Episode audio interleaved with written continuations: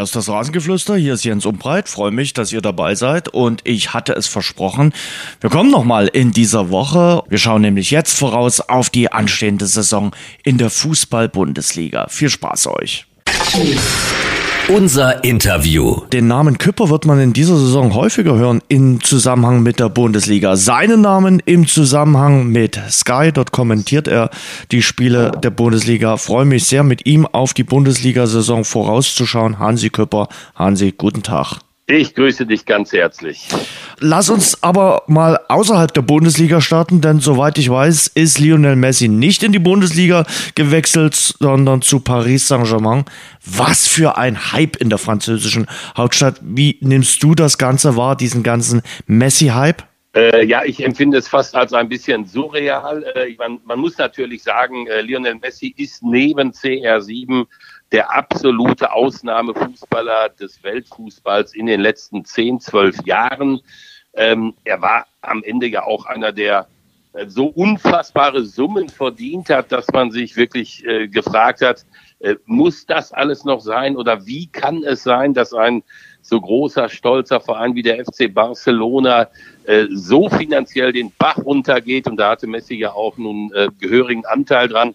Ja, und wenn er in Paris landet, dann ist es äh, tatsächlich, glaube ich, der einzige Club, äh, wo er dann auch wirklich äh, hinpasst. Geld spielt keine Rolle, Image spielt eine Riesenrolle. Äh, Messi, auch wenn er natürlich schon im gesetzten Fußballalter ist, ist halt immer noch ein großer Name. Es ist äh, eine Entwicklung, die am Ende dann tatsächlich äh, zu erwarten war. Ich bin jetzt mal gespannt, wie sich dieses äh, Traumensemble dann äh, vorne tatsächlich aufstellt äh, mit all diesen Superstars, die jetzt da zusammenkommen. Hm. Wenn man sich ja anguckt, wen die alles geholt haben, auch nochmal in, in diesem Sommer äh, Vinaldum, äh, Ramos, äh, Donnarumma, ähm, Hakimi und jetzt eben, wie gesagt, noch die, die Kirsche auf der äh, Torte, äh, Lionel Messi Financial Fairplay hat der äh, Präsident gesagt, halten wir alles ein. Also von daher keine Probleme. In Paris gab es Corona offenbar nicht und bei Paris Saint-Germain schon gleich gar nicht. Na, sagen wir es doch einfach so. Wenn äh, das Financial Fairplay bei all dem, was Paris äh, da in diese Mannschaft stecken kann, nicht greift, dann ist dieses Financial Fairplay, und wir haben da ja schon des Öfteren drüber gesprochen, äh, ein Papiertiger, den niemand mehr braucht. Wir müssen einfach äh, zur Kenntnis nehmen, dass der internationale Fußball, aber es gilt natürlich auch für den nationalen Fußball, äh, immer mehr zu einem, ähm, äh, ja, zu einem Konstrukt wird, wo das, was früher den Fußball faszinierend gemacht hat, nicht mehr greift. Vereine verdienen ihr Geld, arbeiten gut, holen Erfolge, bauen sich eine Fanbasis auf, werden über Jahrzehnte zu großen Traditionsvereinen, die von den Menschen geliebt werden. Und diese Rolle spielen sie dann irgendwo in Europa. Das alles spielt keine Rolle mehr wenn irgendwelche Weltkonzerne oder äh, Staaten mit unfassbaren Summen ungebremst in den Fußball reinschießen können, dann können sie jeden Verein, das sehen wir jetzt halt bei PSG, äh, halt zu einer Nummer eins Marke in Europa machen unter tatsächlich dann auch außer Kraftsetzung eines im Endeffekt noch fairen Wettbewerbes. Mhm. Äh, es ist eine traurige Entwicklung, aber das ist jetzt gerade eine Entwicklung, die dem Höhepunkt zusteuert. Wir haben in den letzten 10, 20, 30 Jahren definitiv zu wenig getan, um das alles zu bremsen und wir müssen jetzt mit den Konsequenzen leben. Was ich mich heute bei der Präsentation gefragt habe, muss man jetzt irgendwie Mitleid mit dem FC Barcelona oder mit den Fans des FC Barcelona haben? Wie werden die das Ganze wohl wahrnehmen, wenn da ihr Superstar, ihr einziger Superstar dort präsentiert wird, wenn er dann sagt, okay, er freut sich jetzt auf die äh, Aufgabe bei Paris Saint-Germain oder muss man sagen, ihr habt es ja mit vielen anderen äh, Stars nicht anders gemacht und äh, habt den anderen Vereinen auch die Superstars dann quasi weggekauft? Also ganz genau so. Der FC Barcelona war auch einer dieser, ich formuliere es mal ein bisschen provokativ, absoluten Großkotzvereine. Und jetzt ist halt durch Corona ein Zustand entstanden, wo er mit den Mitteln, die ihm zur Verfügung steht, nicht mehr mithalten kann. PSG hat da nochmal ganz andere Möglichkeiten. Und wenn ich Barca-Fan wäre, dann würde ich mir erstens die Frage stellen, wie es überhaupt passieren kann, dass mein Verein mit einer so unfassbar günstigen Einnahmesituation finanziell so den Bach runtergehen konnte. Das ist, glaube ich, die Frage, äh, die an erster Stelle stehen muss. Und als zweites vielleicht dann doch mit ein bisschen Stolz auf das, wofür der FC Barcelona steht, sollte man sich sagen, okay, Messi ist ein absoluter Ausnahmefußballer. Man wird noch in Jahrzehnten über ihn reden. Aber wie sagte Jürgen Klopp damals, als er den BVB verließ, der Verein steht immer über allem. Und ich glaube, das wäre jedem Barca-Fan jetzt an dieser Stelle anzuraten, dass der FC Barcelona eine gewaltige Geschichte hat, die schon vor Messi begonnen hat und dass er vielleicht eine positive Geschichte hat, wenn er jetzt ohne Messi auch wieder in die Spur finden muss. Hm. Sollte Barcelona jetzt vielleicht gucken, dass man irgendwie diese ganze Saison überbrückt und vielleicht auch ein bisschen Geld spart und dann nächste Saison auf den gehen, auf den auch so viele schauen, äh, auf einen, da sind wir dann so langsam beim Thema Bundesliga, auf Erling Haaland. Ähm, Berater sollen ja auch schon mal in Barcelona vorgesprochen haben.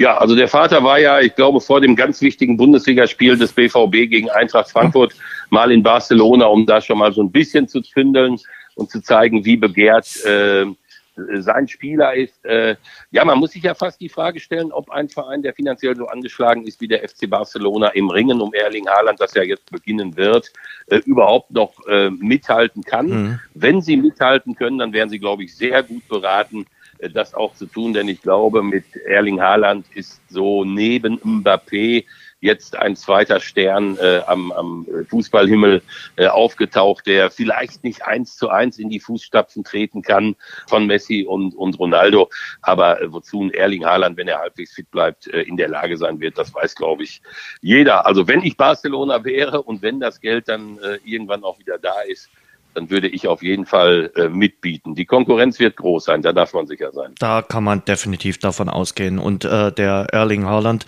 gehört äh, definitiv auch zu den Attraktionen der kommenden Bundesliga-Saison. Ich will es mal vorsichtig ausdrücken, so von den Mannschaften her zählt die kommende Bundesliga-Saison sicherlich jetzt nicht zu den attraktivsten aller Zeiten. Äh, das ist definitiv so. Äh, wir haben halt die Entwicklung, dass äh, einige Vereine, die nicht die große Strahlkraft haben, herausragend arbeiten über Jahre. Das gilt für Augsburg, das gilt für Mainz, für Freiburg, jetzt natürlich auch für Union Berlin und wie ich finde, auch wenn es das erste Bundesliga-Jahr war, äh, für Arminia Bielefeld. Das ist fantastisch, was man da mit relativ kleinen Möglichkeiten stemmt an diesen Fußballschauplätzen. Man hat Vereine, die aus der Bundesliga nicht mehr wegzudenken äh, sind, äh, wie Wolfsburg, Leverkusen, natürlich Bayern, Dortmund, auch Leipzig, ähm, sicherlich auch noch Hoffenheim.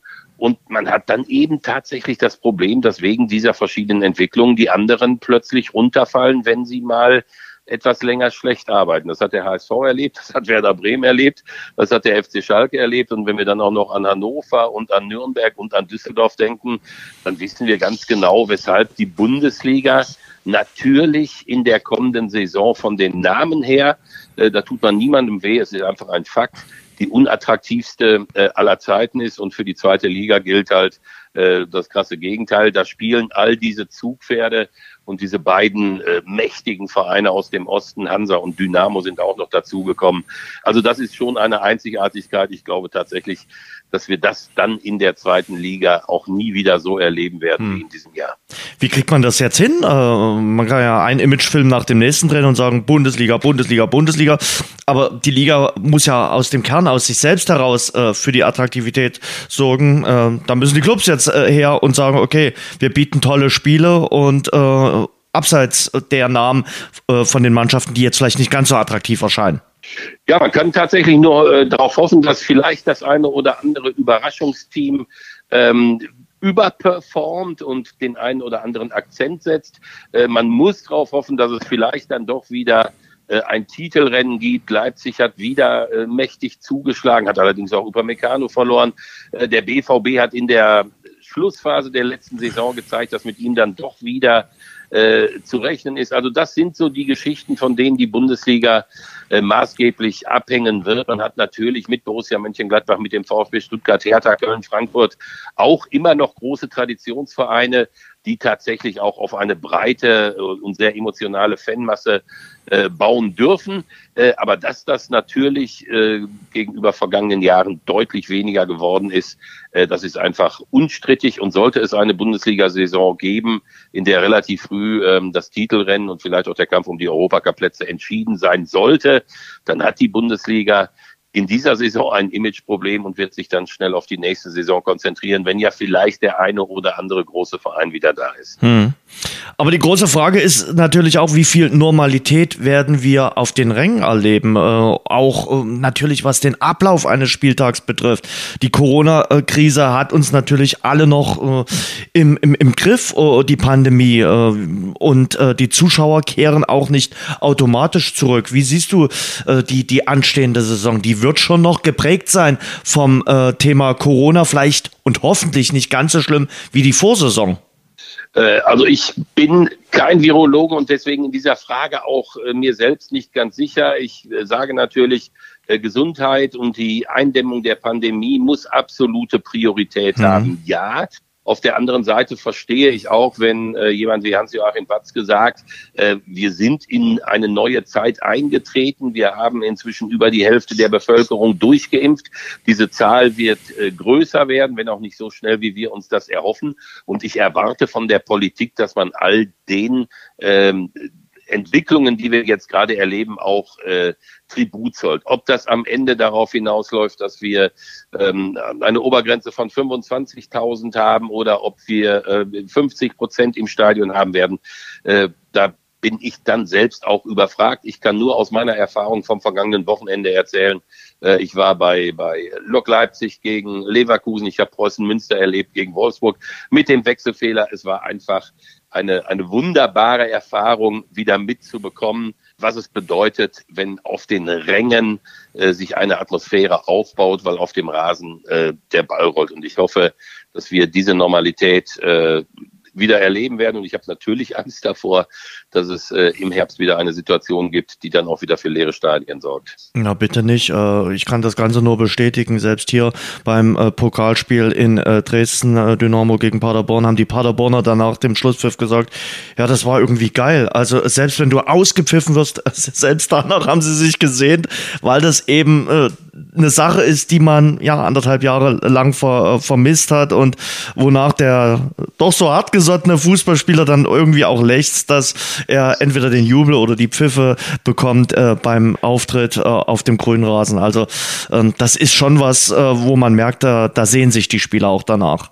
Definitiv. Also auch das Auspfeifen muss man sich äh, natürlich verdienen. Ja. Und äh, ich meine, wenn man dann über, über Dynamo halt spricht und man weiß, was für eine unfassbare Wucht und Emotionalität äh, dieses Stadion mit, mit dieser fantastischen Fangemeinde hm. äh, entfalten kann, ja, dann macht es Spaß. Dann hat man natürlich die Hoffnung, dass noch mehr dazukommt ja. und irgendwann die Stadien wieder voll und ausverkauft sein werden. Aber wie gesagt, ich stelle das immer tatsächlich als allererstes unter den äh, Vorbehalt äh, Gesundheit geht über alles aber natürlich auch äh, die Bitte an die Politik und die Aufforderung an die Politik, wenn immer mehr Menschen geimpft sind und immer mehr Sicherheiten entstehen, dann müssen diese Dinge auch permanent neu ähm, überdacht werden. Und äh, ja, du hast die, die, die wirtschaftlichen Folgen schon angesprochen. Max Eber von Borussia Mönchengladbach warnt eben auch vor den Folgen der Corona-Krise, hat äh, neulich in einem Interview gesagt, die fetten Jahre sind vorbei.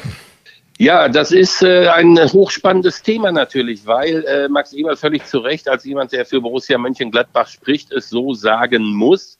Es gibt ja auch dann Vereine, die von der 50 plus 1 Regel ausgenommen ja. sind die also eine, eine deutlich geringe Abhängigkeit haben vom eigentlichen Fußballgeschäft und die dementsprechend, wir haben vorhin über PSG gesprochen, natürlich ganz anders durch diese Corona-Krise kommen. Aber eins muss man ja sich doch immer wieder in Erinnerung rufen.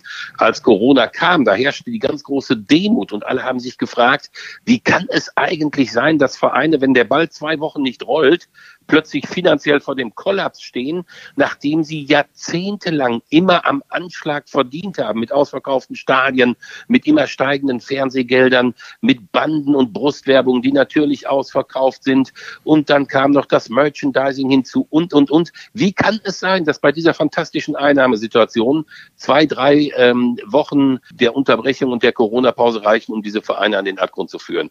Und wenn dann gesagt wird, die fetten Jahre sind vorbei, ja, die müssen Krisen vorbei sein, aber vielleicht hätte man sich doch wirklich schon lange vorher fragen müssen, wie es sein kann, dass dieses immer mehr Geld, das reingepumpt wird in das Fußballgeschäft, sofort auch wieder verbrannt wird. Also warum verdienen Fußballprofis? Das hat mit Neid nichts zu tun, sondern das ist eine ganz normale, banale und berechtigte Frage. Warum verdienen Fußballprofis das Zehnfache dessen, was sie noch in den 90er äh, Jahren verdient haben, bevor das Bossmann-Urteil mhm. kam? Warum verdienen plötzlich eine Branche, die es vorher gar nicht gab, äh, nämlich Spielerberater, bis zu 40 Millionen Euro alleine von Borussia Dortmund.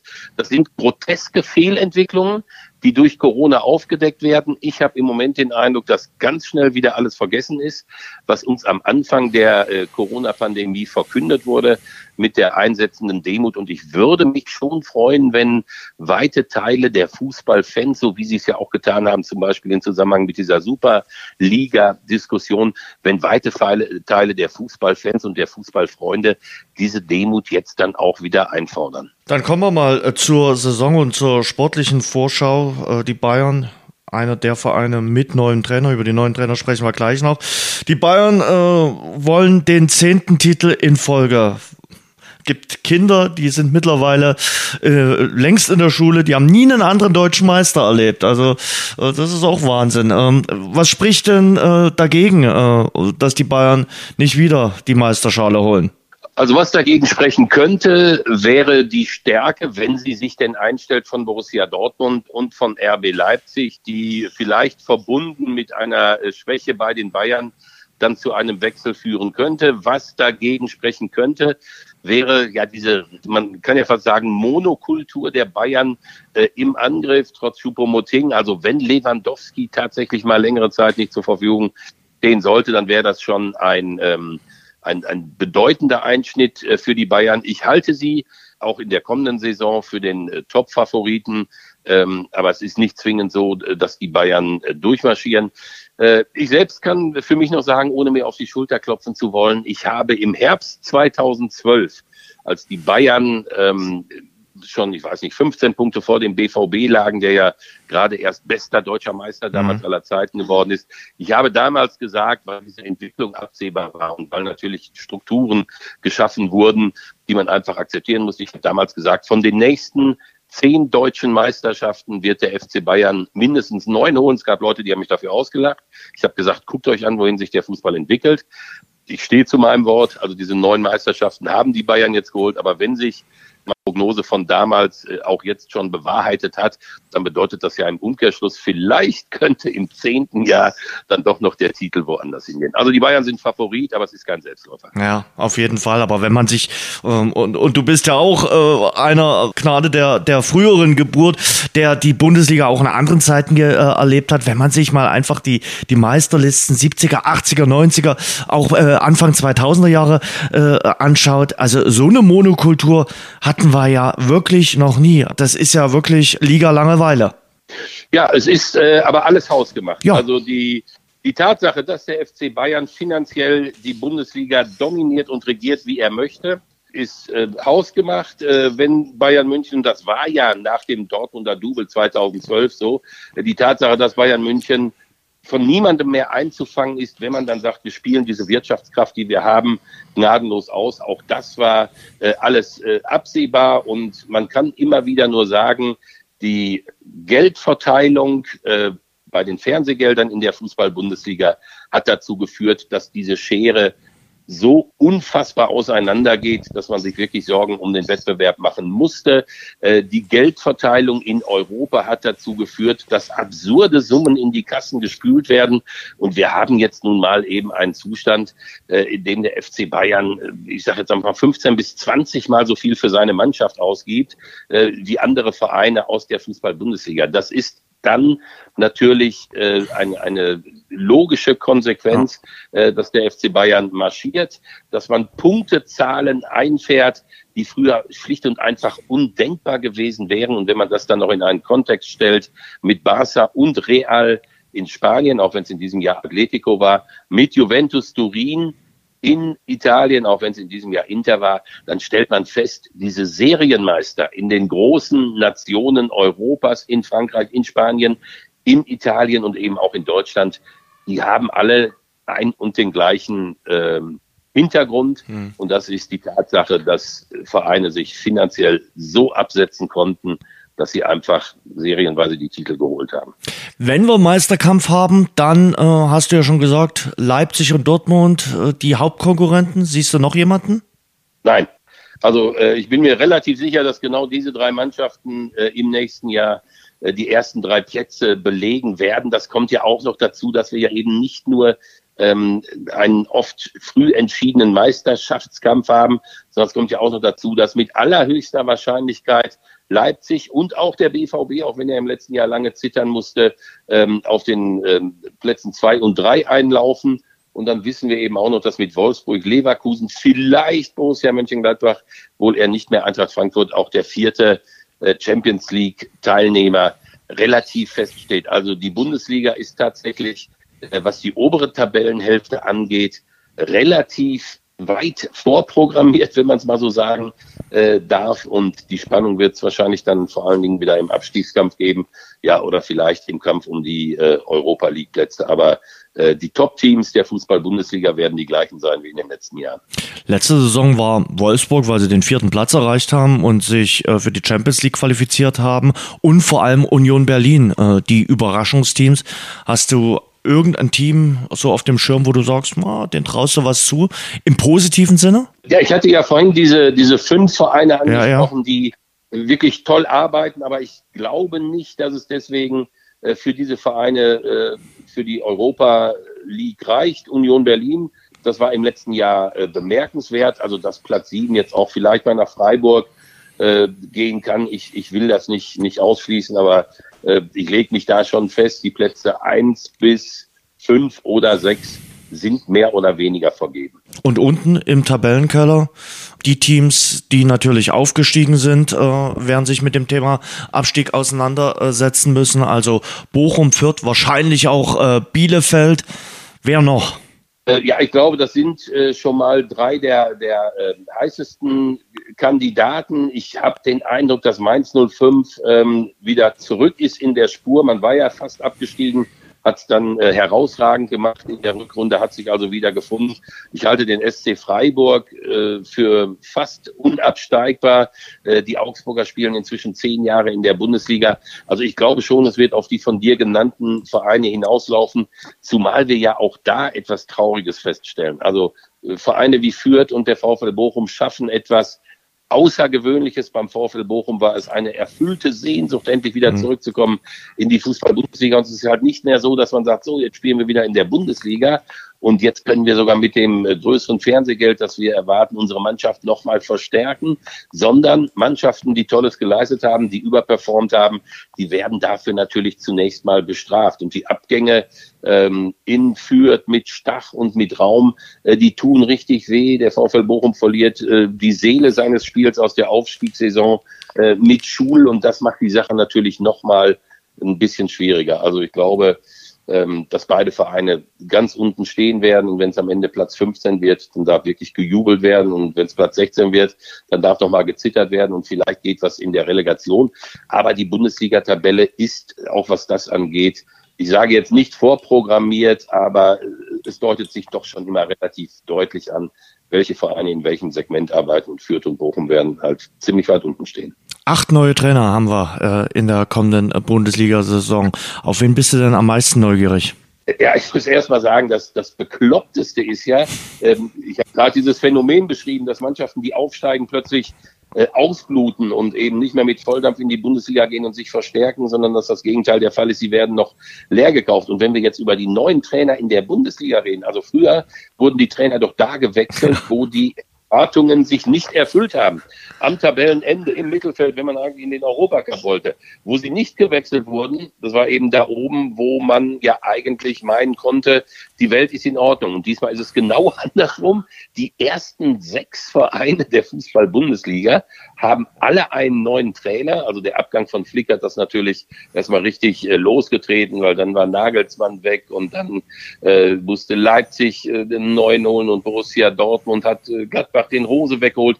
Aber das ist schon äh, wirklich verrückt, wie oben an der Spitze die Trainer durchgewechselt werden und auf einen speziell bin ich da jetzt eigentlich weniger gespannt. Ich finde aber schon, bemerkenswert, dass äh, auf der Trainerposition die ganze Haute der Fußball-Bundesliga sich neu aufgestellt hat. Hansi, dann lassen wir uns mal ganz kurz durchgehen. Zu jedem Team äh, fangen wir mit dem Titelverteidiger an. Wir haben schon ein bisschen was dazu gesagt. Äh, sicherlich mit dem Top-Neuzugang Dayot Upamecano und alle schauen natürlich auf den jüngsten Bayern-Trainer aller Zeiten, auf Julian Nagelsmann. Ja, er war der äh, begehrteste Trainer der jüngeren Bundesliga-Geschichte. Es war relativ logisch, dass die Bayern ihn sich holen würden. Upamecano kommt, Alaba ist weg. Äh, Bayern München bleibt Top-Favorit. Und ich habe es gesagt, man sollte natürlich hoffen, dass ein Lewandowski nicht länger ausfällt. Kommen wir zum äh, Vizemeister RB Leipzig. Äh, Nagelsmann ist weg, Jesse March ist da, der kennt sich in Leipzig aus, war ja schon Co-Trainer unter Ralf Rangnick und sie hoffen, dass sie jetzt endlich einen Knipser dort vorne haben mit André Silva. Ja, also sie haben äh, die Bundesliga-Konkurrenz aus äh, Frankfurt geschwächt. Sie haben einen echten Knipser, haben äh, sich auch verstärkt, verfügen ja auch immer wieder über tolle Mittel. Ich glaube nicht, dass sie die Bayern packen werden, aber wenn sie einen Lauf haben und wenn Bayern München was anbietet, dann könnte da was gehen. Also ein Mitfavorit auf den Titel ist Leipzig schon bei klarer Dominanz der Bayern. Kommen wir zu Borussia Dortmund. Du hast den starken Schlusssport in der letzten Saison erwähnt. Äh, Jadon Sancho ist weg, ist äh, zu Manchester United gewechselt. Dafür haben sie sich Donny Malen geholt von der PSW Eindhoven und sie haben auch einen neuen Trainer mit Marco Rose. Ja, sie haben äh, Marco Rose geholt. Da muss man natürlich abwarten, ähm, ob er relativ schnell performt, weil natürlich Edin mhm. Terzic noch in den Köpfen der BVB-Fans ist. Er hat am Ende geliefert. Er war ein echter Sympathieträger. Viele konnten sich mit Terzic identifizieren. Und das äh, bedeutet im Umkehrschluss, dass Rose von Anfang an Erfolge braucht, damit dieses Gerede über Edin Terzic gar nicht erst äh, hochkommt. Borussia Dortmund hat gezeigt, was sie können. Sie haben aber in der letzten Saison auch oft genug gezeigt, äh, was sie nicht können und wie instabil sie sind. Und deswegen ist Borussia Dortmund eine kleine Wundertüte. Sie haben natürlich, das muss man sagen, mit äh, Erling Haaland einen absoluten Ausnahmespieler. Dann kommen wir zum äh, VfL Wolfsburg, auch der mit neuem Trainer, mit Marc von Bommel, der sich, du hast es vorhin schon gesagt, du warst beim Spiel in Münster mit dabei, schon mal verwechselt hat. Top-Neuzugang sicherlich Lukas Netscher, der die U21 zur Europameisterschaft geschossen hat. Ja, äh, genau. Also der VfL Wolfsburg ist eine Mannschaft, die im letzten Jahr über weite Strecken überzeugt hat. Eine Mannschaft, die praktisch komplett zusammengeblieben ist. Äh, ganz, ganz wichtig, die sich ähm, auch durchaus noch gezielt äh, verstärkt hat mit Bornau, mit Matcher. Also von daher ein Team, das man für den Kampf um Platz vier äh, definitiv auf der Uhr haben muss. Wie sich das Ganze jetzt natürlich darstellt, nachdem äh, Marc van Bommel so schlecht in seine Bundesliga-Trainerzeit gestartet ist, dass man sich das kaum vorstellen kann mit diesem Wechselfehler das bleibt abzuwarten. Ich glaube schon, dass in Wolfsburg zunächst mal und Jörg Schmatke wird alles tun, um das zu verhindern, aber relativ unruhig werden könnte. Kommen wir zur Eintracht Frankfurt. Auch dort ist es äh, etwas unruhig nach dem Aus im äh, DFB-Pokal und die sind vor allem in der Offensive natürlich ordentlich ausgeblutet. Jetzt haben sie sich Jens-Peter Hauge geholt vom AC Mailand. Eintracht Frankfurt muss gerade in der Offensive noch ein bisschen was tun. Ja, also ich muss ehrlich sagen, ich habe für das, was in Frankfurt in den letzten Jahren passiert ist, den allerhöchsten Respekt gehabt. Es ist ein Verein, der sich äh, immer wieder durch seinen Präsidenten klar positioniert. Es ist ein Verein, der sich aus dem unteren Mittelmaß der Bundesliga-Tabelle hochgearbeitet hat, äh, bis hin in das Halbfinale des Europapokals. Äh, man war Pokalsieger, man hatte tolle Strukturen und ich persönlich finde es wirklich sehr, sehr traurig festzustellen, und das ist wieder das Phänomen, über das wir jetzt schon öfter gesprochen haben, wie ein so großartiger Verein ähm, auch nach dem Rückschlag äh, der letzten Saison, als man die Champions League nicht buchte, wieso ein Verein dann plötzlich äh, wichtige Leute verliert auf dem Trainerstuhl, auf der Position des Sportdirektors und natürlich dann auch auf dem Rasen mit André Silva. Also es mhm. wird für Eintracht Frankfurt, da bin ich mir ziemlich sicher, ein ganz schweres Jahr, aber ja, sie haben oft genug bewiesen, dass sie immer wieder in der Lage sind, sich neu zu erfinden. Was ist mit Bayer Leverkusen? Bayer Leverkusen spielt ja eigentlich immer eine gute äh, Serie, also äh, meistens eine gute Hinrunde. Dann brechen sie irgendwann ein und äh, ja, dann reicht's irgendwie für die Europa League. Schafft es äh, Gerardo Seoane, äh, der neue Trainer, der aus der Schweiz gekommen ist, endlich Kontinuität unterm Bayer Kreuz also ganz schwierige Frage. Ich habe Bayer in äh, Leipzig gesehen bei Lok. Das war nur in Teilen äh, überzeugend. Sie haben äh, das verloren, was sie eigentlich nicht im Überschwang hatten, nämlich Mentalität durch den Abgang der beiden äh, Bender-Zwillinge, auch durch den Abgang äh, von Dragovic. Und ich glaube, das ist die absolute Schlüsselfrage, die Seoane beantworten wird. Schafft er es, diesem Verein, der immer wieder mal Chancen liegen lässt, der in Zweifelsfalle dann eben doch nicht da war, der Chancen hat liegen äh, lassen in der Vergangenheit, schafft er es, diesem Verein eine Konstanz über 34 Spieltage einzuhauchen und schafft er es, äh, eine neue Struktur in dieses Mannschaftsgefüge zu bringen mit funktionierenden Säulenspielern. Mhm. Zu Union Berlin äh, kommen wir jetzt. Äh, du wirst Union Berlin am Wochenende kommentieren gegen eben Bayer Leverkusen. Äh, erstmal deine Einschätzung zu Union Berlin. Die haben sich vor allem in der Breite äh, verstärkt, natürlich auch mit dem Blick auf die Dreifachbelastung, die sie jetzt erstmals haben werden?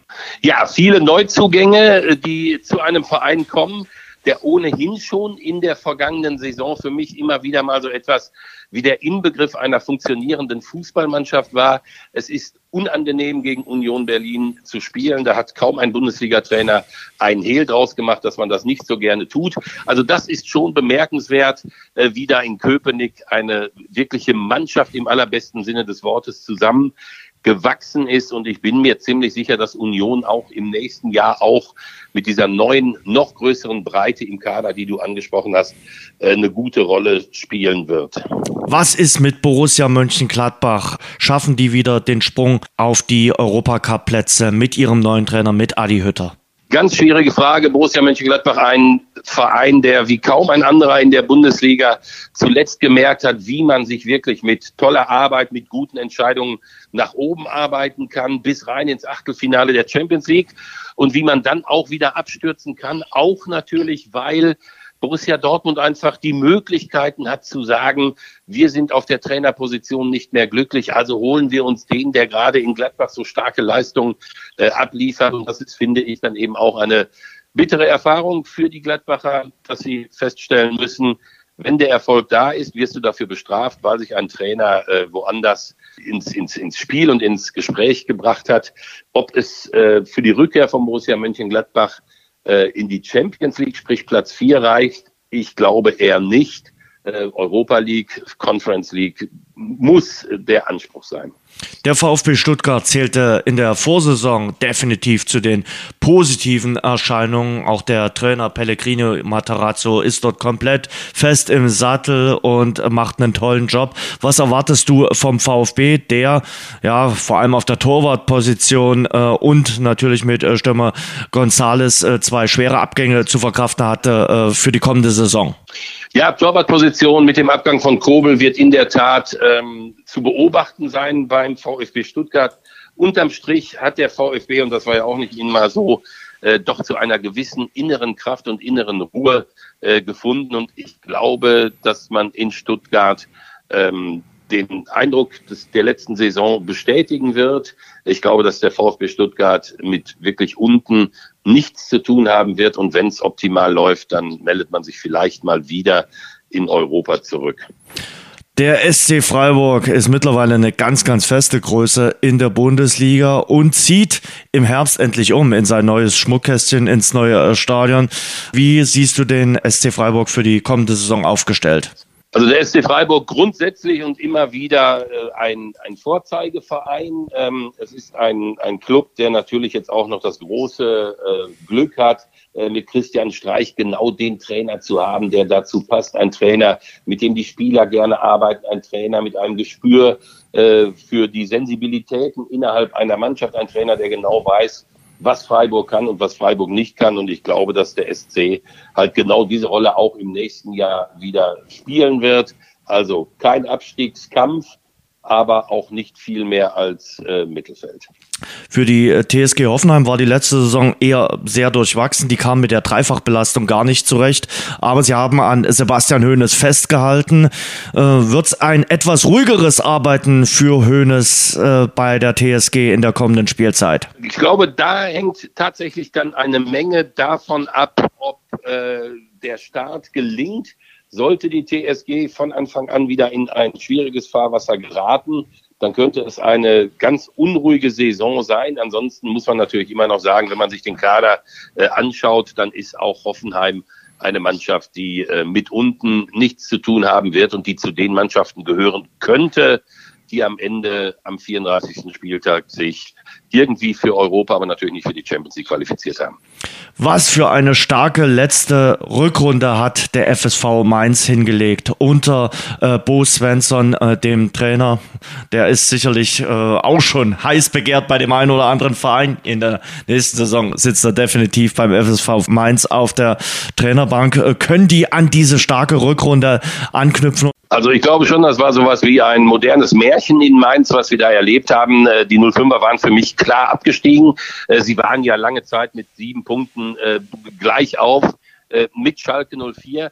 Und dann hat halt wieder einmal Christian Heidel, der Schalke nicht in den Griff bekommen hat, aber der in Mainz ja immer Unfassbares geleistet hat, dann hat halt wieder mal Christian Heidel einen Trainer aus dem Hut gezaubert. Und wenn die Großen in Europa Klopp und Tuchel heißen, äh, dann bin ich mir ziemlich sicher, dass man in einigen Jahren auch äh, in der Champions League Bo Svensson erleben wird. Und ich bin mir auch ziemlich sicher, dass er auch jetzt in seinem zweiten Jahr mit Mainz 05 am Ende dann souverän die Klasse halten wird. Das war schon beeindruckend.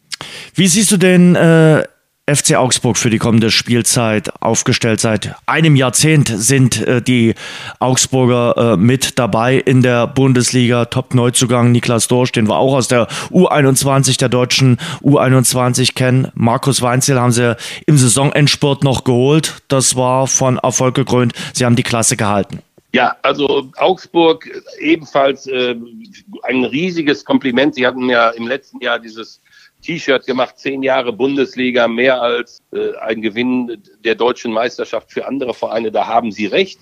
Ähm, ich habe mich immer wieder mal dann doch gewundert, dass der FC Augsburg, den ich immer für extrem geschlossen gehalten habe, plötzlich so ähm, wackeln konnte, wie er es getan hat äh, in der letzten Saison. Am Ende haben sie es dann halt doch wieder gewuppt und ich halte Augsburg grundsätzlich auch äh, für eine Mannschaft, die am Ende die notwendige mannschaftliche Geschlossenheit auf angemessenem Niveau hat, um sich auch ein weiteres Jahr Bundesliga zu sichern alle schauen auf die Hertha, weil sich bei der Hertha auch einiges äh, verändert hat. Jetzt nicht auf der Trainerbank, aber sind ein paar neue Spieler gekommen. Jovetic, natürlich ist Boateng zurückgekehrt zu seiner alten Liebe.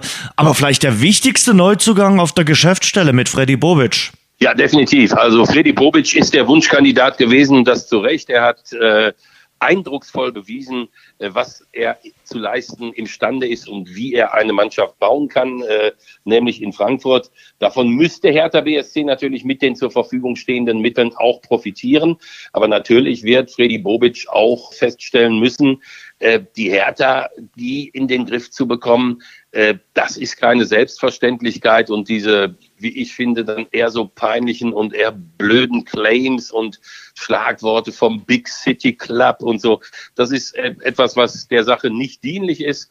Ähm, aber Hertha BSC könnte im nächsten Jahr tatsächlich einen Schritt nach vorne machen. Im letzten Jahr war es ja auch noch der Abstiegskampf über weite Teile ich glaube, dass Europa denkbar ist. Arminia Bielefeld, wird es das äh, schwierige zweite Jahr, von dem man ja manchmal so spricht, äh, nach dem Wiederaufstieg für die Arminia? Was traust du den Schlauchbootfahrern äh, aus Ostwestfalen zu? Ja, man muss ihnen, glaube ich, in der Tat wirklich alles zutrauen. Äh, Arminia Bielefeld vor äh, knapp vier Jahren praktisch pleite, auf sensationelle Art und Weise gerettet äh, von Markus Rejek, der da wirklich herausragendes geleistet hat, der zusammen mit Sami Arabi ein, ein Erfolgsduo darstellt.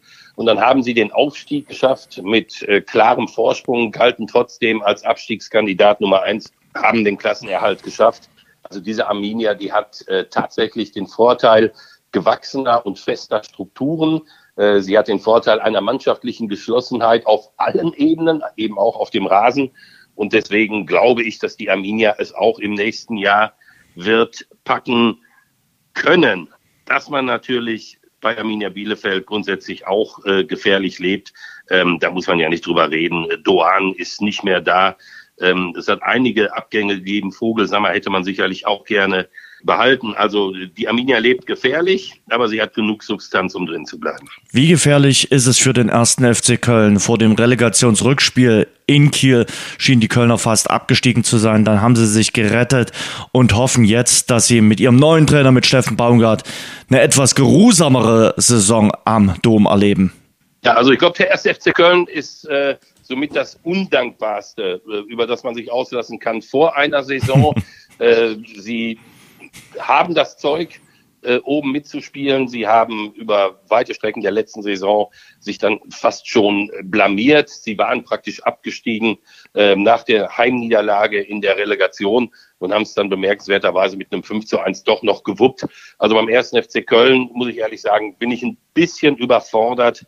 Ich traue ihnen eine stabile Saison im äh, gesicherten Mittelfeld zu. Das ist sicherlich das höchste der Gefühle.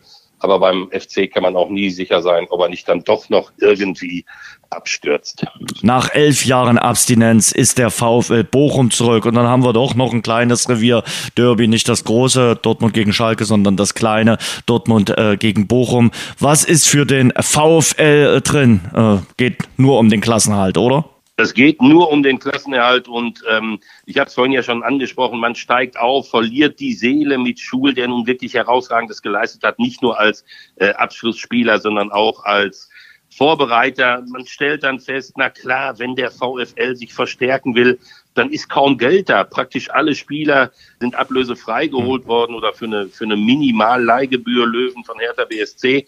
Ähm, also der VfL muss einfach versuchen, das, was sie in der zweiten Liga geleistet haben, als Mannschaft auf die Bundesliga zu übertragen, vielleicht einen Tick draufzulegen und dann am Ende 15. zu werden. Mehr dürfte es bei allem Respekt für das, was in Bochum geleistet wurde, am Ende nicht sein.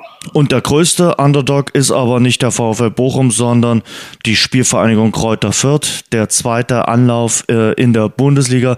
Sie hoffen, dass es nicht so endet wie beim ersten Mal, als sie sofort wieder abgestiegen sind und nehmen sich vielleicht Arminia Bielefeld aus der Vorsaison zum Beispiel?